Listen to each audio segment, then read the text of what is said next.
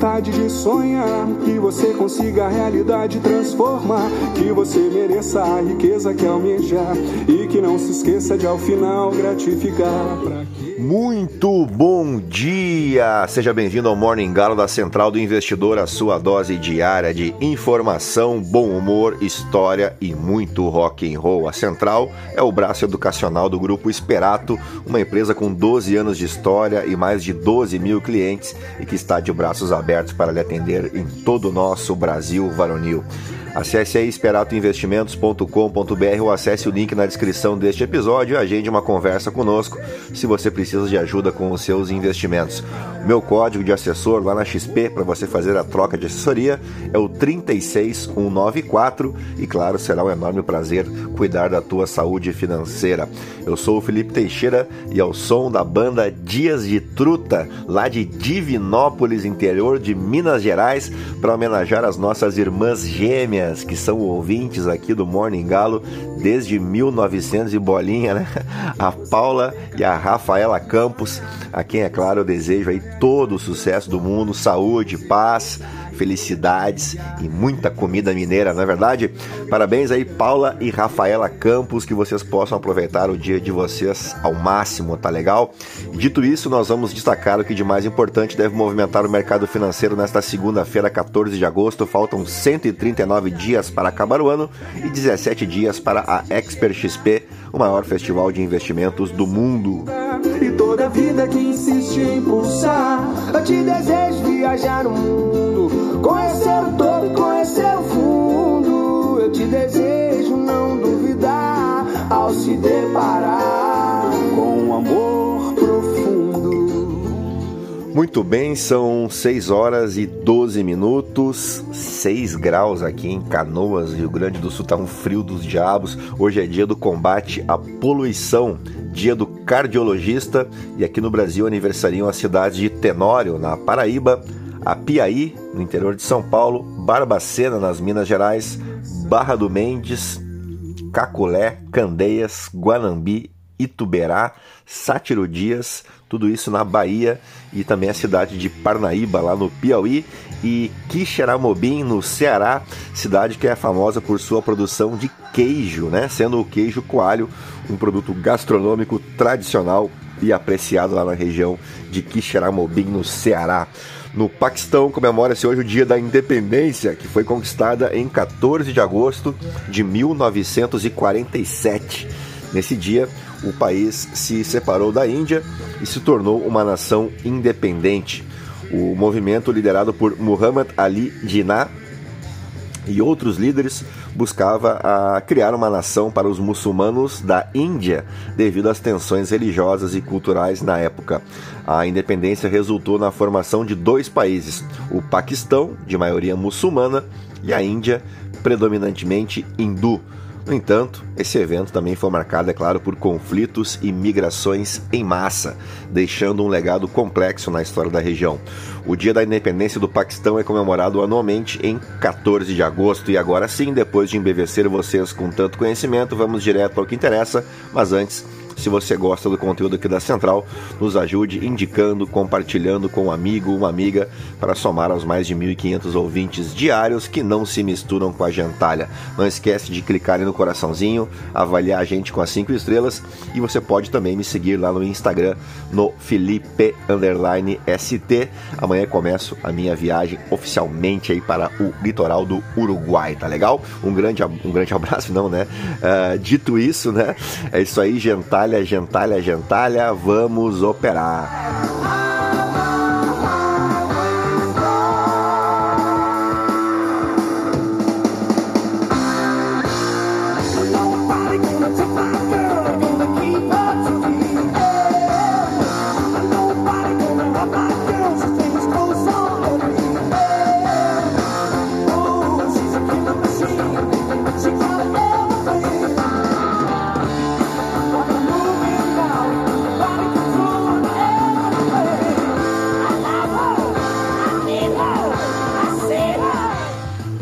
Muito bem, as ações asiáticas abriram a semana em queda generalizada, com os futuros em Wall Street avançando à medida que a China tenta lidar com o agravamento de sua crise imobiliária. O estoque Europe 600 avança lá na Europa e os futuros dos Estados Unidos operam no terreno positivo com a notícia de que a construtora chinesa Country Garden Holdings está solicitando o feedback de alguns detentores de títulos sobre uma proposta para estender o pagamento, né, prorrogar o pagamento de uma dívida com vencimento em 2 de setembro, de acordo com fontes ouvidas pela Bloomberg. Outrora a maior incorporadora em vendas do setor privado da China, a empresa está em destaque, pois corre o risco de se juntar a uma série de outras inadimplentes se não fizer pagamentos de cupons em títulos dentro de um período de carência de 30 dias. Suas ações caíram mais de 19% na bolsa de Hong Kong nesta segunda-feira. As ações na China continental caíram, enquanto quase todos os setores que compõem o índice Hang Seng de Hong Kong caíram também nesta segunda-feira. O índice CSI 300, que é a referência das ações chinesas onshore, está agora perto de apagar todos os ganhos obtidos em meio a sinais de deterioração da economia. Os rendimentos do Tesouro Americano permaneceram elevados perto dos níveis vistos pela última vez em novembro, devido à especulação de que o Federal Reserve manterá as taxas de juros em território restritivo e desapontará os investidores que esperam uma política mais flexível. O foco no final desta semana estará nas atas da última reunião de política monetária do Federal Reserve, enquanto os investidores buscam pistas sobre o próximo movimento do Banco Central. Por aqui, a Câmara deve marcar para esta semana a votação do projeto do novo arcabouço fiscal no plenário da Casa. Arthur Lira marcou para esta segunda-feira uma reunião com técnicos e deputados para discutir as alterações no texto da proposta feita pelos senadores. O governo esperava que Lira tivesse colocado o projeto em votação antes do lançamento do novo PAC, na sexta-feira, para que o projeto fosse lançado já com o seu orçamento definido, né? O que não aconteceu. E dito isso, vamos para as principais manchetes dos portais de notícia no Brasil e no mundo, ainda ao som de The Purple.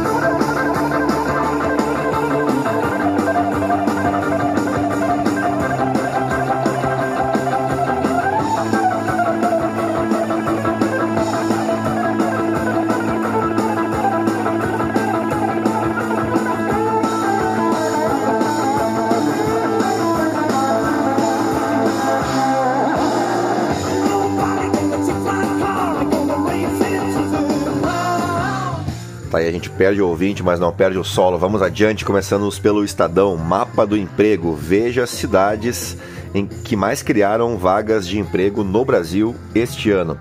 Empresa de secretário de Educação de São Paulo é proibida de vender para o poder público. Ultradireitista Javier Milei surpreende e aparece com maior votação na Argentina. Como seu treino deve mudar depois de chegar aos 40 anos? Veja dicas. O ACF fica na fronteira entre defesa e participação nos rolos de Bolsonaro. É a coluna do Felipe Moura Brasil. Tem pouca notícia aqui relevante hoje no Estadão. Uh, futebol europeu fecha as portas para Neymar. Uh, jovem com várias fraturas na perna espera 60 horas por cirurgia na rede pública de São Paulo. Metroviários de São Paulo deve, devem, aliás, decidem greve nesta segunda-feira. Conflito de interesse faz vítimas entre investidores e CVM. Aperta o cerco. Vamos para o para a Folha de São Paulo. Javier Milei surpreende e lidera primárias dominadas por direita na Argentina. Raiva é a grande vencedora nas eleições primárias dos hermanos. Justiça do Trabalho ignora a STF e ministros veem afronta a corte. Lira acumula vitórias no STF e STJ e se livra de Lava Jato, kit robótica e ficha suja. Anulação de provas expedida por Gilmar foi a mais recente da série de decisões favoráveis. Wellington Dias tem força para enfrentar Centrão, diz secretária do Bolsa Família. Base de Lula vê clima para acionar COAF contra Bolsonaro e Michele em CPI. É a coluna da Mônica Bergamo. Escavação no Dói Codi acha inscrição na parede, objetos antigos e vestígio de sangue. Descobertas podem impulsionar ação que pede transformação em memorial em São Paulo. Prefeitura oferece cursos gratuitos de inglês, alemão, italiano, espanhol, francês e japonês. Isso a Prefeitura de São Paulo, tá? Governo Tarcísio diz que debate sobre anistia a multas da Covid vai além do caso Bolsonaro. Autoridades argumentam que secretaria não dá conta dos cerca de 10 mil autos pendentes. Ministro quer se reunir com ouvidorias das polícias após mortes no Rio. Presente no SUS, ozonioterapia não recebeu aprovação da Conitec. Vamos para o valor econômico. Ultradireitista Javier Milei é o candidato mais votado nas primárias. Sem responder às suspeitas, Bolsonaro diz que cerco a auxiliares visa atingi-lo. Reforma tributária vai elevar alíquotas? Entenda o cálculo do governo. US Steel rejeita a oferta de compra de 7,3 bilhões de dólares da Cleveland Cliffs Descubra se usaram seu CPF em linhas pré-pagas. O que é a energia solar por assinatura e qual a vantagem dela? Justiça do Trabalho ignora a STF que vê afronta a corte. Vamos para o Globo. Malu Gaspar, as três certezas dos petistas sobre as mexidas no ministério de Lula. Fernando Gabeira, a fórmula de Trump e Bolsonaro. Joaquim Ferreira dos Santos, Pasternak, a ozonioterapia e a espinhela caída. Irapuã Santana, sim à tirolesa no pão de açúcar. Congresso quer ampliar emendas que governo é obrigado a pagar e controlar liberação de recursos. Candidatos de extrema-direita surpreende e sai na frente nas primárias. Aliás, o, o Javier tem uma costeleta ali, olha, sensacional, né? O Javier Milei uh, que ele discursou, inclusive, vamos acabar com, o kirchnerismo. Não existe tensão entre Lula e Petro, diz embaixador da Colômbia no Brasil. Base do governo quer investigar caso das joias e pretende convocar o Asef e Lorena Cid. Três quebras de confiança e conversa paralela afastaram advogado de Mauro Cid. Vamos para o Poder 360. Aqui já foi, né? É, aqui já foi. Ou não, parei, deixa eu pegar aqui. Não, não foi ainda. Orgia, diz Bolsonaro sobre negociações de Lula com o Centrão. Lula responde Mark Ruffalo após ator criticar declaração de Belém. Moraes proíbe o ASEF de acessar provas no caso Rolex. Javier Milei lidera eleições primárias da Argentina. CCJ aprova projeto que permite incluir intercâmbio em horas de estágio. Um perigoso voo no território do Estado Islâmico. Governo quer taxar offshore para isentar IR, mas Congresso resiste. Vamos para o Metrópolis. Novo PAC. Sergipe e Roraima lideram, aliás, e Rondônia lideram o investimento por habitante. São Paulo é o último. Enfraquecida, a CPI do MST pode chegar ao fim mais cedo. Quem diria né, que uma CPI presidida pelo inqualificável Ricardo Salles não daria certo, na é verdade? Motorista de aplicativo é preso após estuprar passageira que pegou em Águas Claras, no Distrito Federal. Uh, favorita, favorito a vaga no TSE responde a quatro ações por superfaturamento, isso em São Paulo. Magnata do café, como golpista tomou dinheiro de juízes e promotores. Miami, Pensilvânia e Nova York, a rota por onde Mauro Cid negociou joias. A dificuldade do PL de encontrar um candidato para disputar com paz. Aliados de Lira apostam que arcabouço fiscal será votado nesta semana. No The New York Times, como as plantas invasoras causaram os incêndios de Maui. Uh, no The Washington Post é a mesma mesmo destaque que fala dos 96 mortos, né, lá no Havaí. Vamos então para o Financial Times. Rublo atinge mínima de 16 meses com aumento de gastos militares e queda de exportações. Passamos para os aniversariantes do dia. O 14 de agosto marca o aniversário de Magic Johnson, cujo nome completo é Irvin Johnson Jr. Ele é um ex-jogador de basquete profissional dos Estados Unidos, amplamente considerado como um dos maiores jogadores da história da NBA. Ele nasceu em 14 de agosto de 1959 em Michigan. Magic Johnson jogou a maior parte de sua carreira pelo Los Angeles Lakers, time pelo qual conquistou diversos títulos da NBA durante a década de 80. Ele era conhecido por sua versatilidade e habilidade excepcional como armador, com uma capacidade única de passar a bola e controlar o ritmo de jogo. Além de suas realizações esportivas, Magic Johnson também é um empreendedor de sucesso. Ele é proprietário de empresas incluindo a Magic Johnson Enterprises, que abrange uma variedade de áreas desde cinemas até redes de restaurantes. Fora das quadras, ele é conhecido por seu trabalho filantrópico e por ter sido um defensor da conscientização sobre o HIV.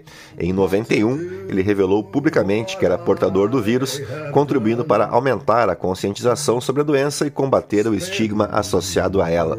Sua atividade e ativismo ajudaram a mudar a percepção do público sobre a doença na época. Nos fatos históricos, vamos para o ano de 1893. A França se tornava o primeiro país a introduzir a placa de identificação de veículos. A primeira placa foi introduzida em Paris, então em 1893, e era uma placa de metal com um número de registro atribuído ao proprietário. Já em 1903, o Reino Unido foi um dos primeiros países a adotar um sistema de placas de matrícula nacional. O sistema utilizava letras e números para identificar a região e o veículo, e os proprietários tinham que obter suas próprias placas.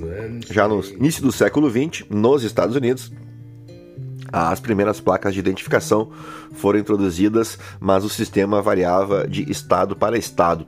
Com o aumento do tráfego interestadual, tornou-se necessário padronizar e identificar os veículos. Com o tempo, houve um esforço para padronizar as placas de matrícula tanto nacional como internacionalmente. Isso facilitou, claro, a identificação de veículos em diferentes países e regiões, auxiliando na segurança, regulamentação e controle. Vamos agora para o ano de 1971, quando o Bahrein declarava independência da Grã-Bretanha. Durante o século XIX, o Bahrein estava sob influência política e econômica britânica. Em 1861, os britânicos estabeleceram um tratado de proteção com o governo local, garantindo assim uma influência considerável na política e nos assuntos externos do Bahrein. Tivemos ainda no século XX um, uh, um movimento que ganhou força, um movimento nacionalista entre a população do Bahrein, buscando mais autonomia e eventual independência do controle britânico. A partir da década de 60, houve negociações entre o governo britânico e as lideranças do Bahrein sobre o futuro político da nação. Em 68, foi assinado o Tratado de Independência do Bahrein, estabelecendo um caminho para a independência completa. Em 71, o Bahrein realizou um referendo em que a maioria da população votou a favor da independência. O país então se tornou independente do Reino Unido em 14 de agosto de 1971. Na verdade, o referendo foi em 14 e a declaração em 15 de agosto de 71. Após a independência, o Bahrein se tornou uma monarquia constitucional com um sistema parlamentar. A Constituição de 73 estabeleceu um monarca hereditário, porém com a criação de um parlamento eleito. E dito isso, fechamos o nosso Morning Galo dessa segunda-feira, 14 de agosto, agradecendo a tua audiência, a tua paciência. E era isso, né? Fiquem aí na companhia do grande, inigualável Chuck Berry. Eu volto amanhã. Um grande abraço. Tchau. Fui.